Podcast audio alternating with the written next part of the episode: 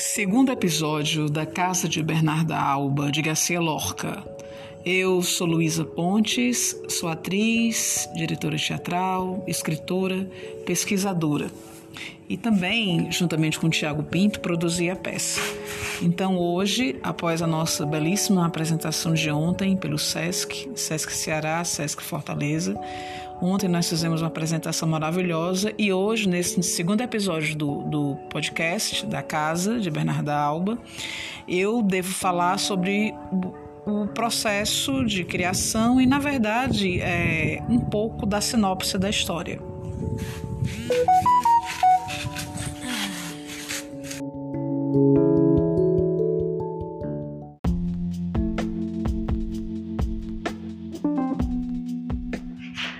Bom, então vamos lá. Qual é a sinopse da peça? É Bernarda Alba, que é uma mãe, é uma matriarca, é uma mãe extremamente soberana, autoritária, que tem cinco filhas: Angústias, do primeiro casamento, e outras quatro, quatro filhas que pertencem ao segundo casamento. Então a história começa ela de, é, acabando de velar, acabando de enterrar o segundo marido, né? Antônio Benevides, né? E aí, autoritariamente, como manda a tradição, ela impõe oito anos de luto, né? E as meninas, enquanto isso, todas elas iriam, fa iriam fazer o quê? Iriam costurar as bodas, né, do casamento, do futuro casamento. Tudo bem até aí. Só que, detalhe, nessa época, década de 30, era muito comum os casamentos serem é, ajeitados, né? Serem. Era, na verdade, um comércio, era um negócio. Então, a família da Bernarda tem a tradição, tem terras.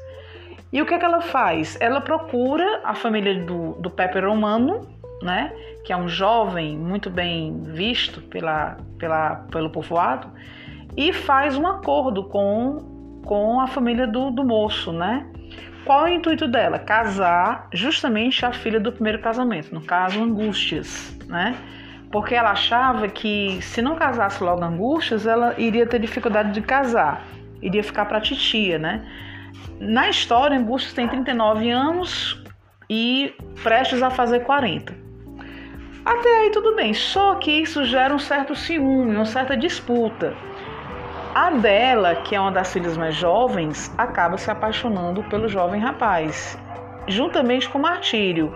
E isso vai gerar uma competição entre elas. Só que detalhe, a dela vai às vezes de fato, né? Se envolve amorosamente com o futuro cunhado. E isso, logicamente, é um escândalo. E até então Bernarda não percebe né, o grande risco que está ocorrendo, né? o descontrole que está ocorrendo. La Ponce, que é a governanta, tenta alertá-la, mas ela não leva muito a sério. Então, um, um fato trágico ocorre, que vai o quê? Que vai mudar totalmente a história. Né? O, o digamos, o, o, o eixo da história, né, vai ser uma grande tragédia.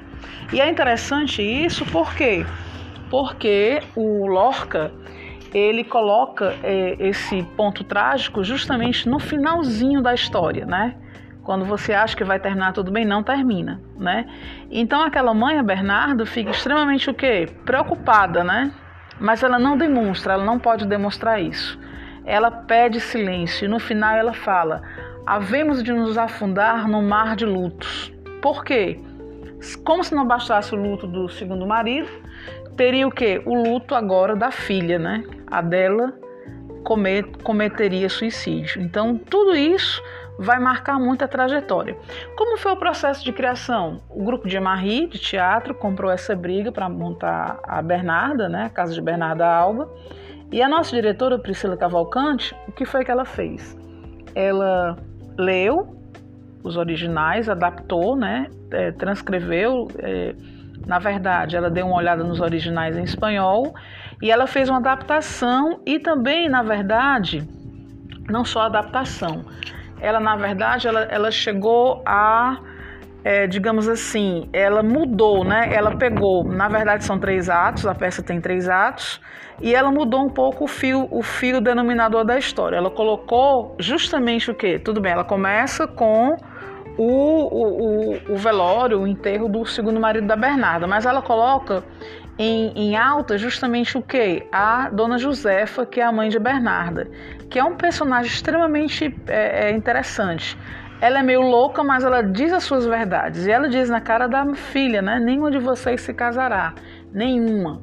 Então, o que, que a nossa diretora fez? Ela traduziu e ela teve, digamos assim, a ideia de mexer. Ela, ela enxugou mais o texto, tornou esse texto mais dinâmico, né? Na interpretação dela, para que nós todos pudéssemos nos inteirar. Então, são três atos a peça tem mais ou menos o que? Uma hora de duração, né, dependendo do tempo, e acaba nos envolvendo.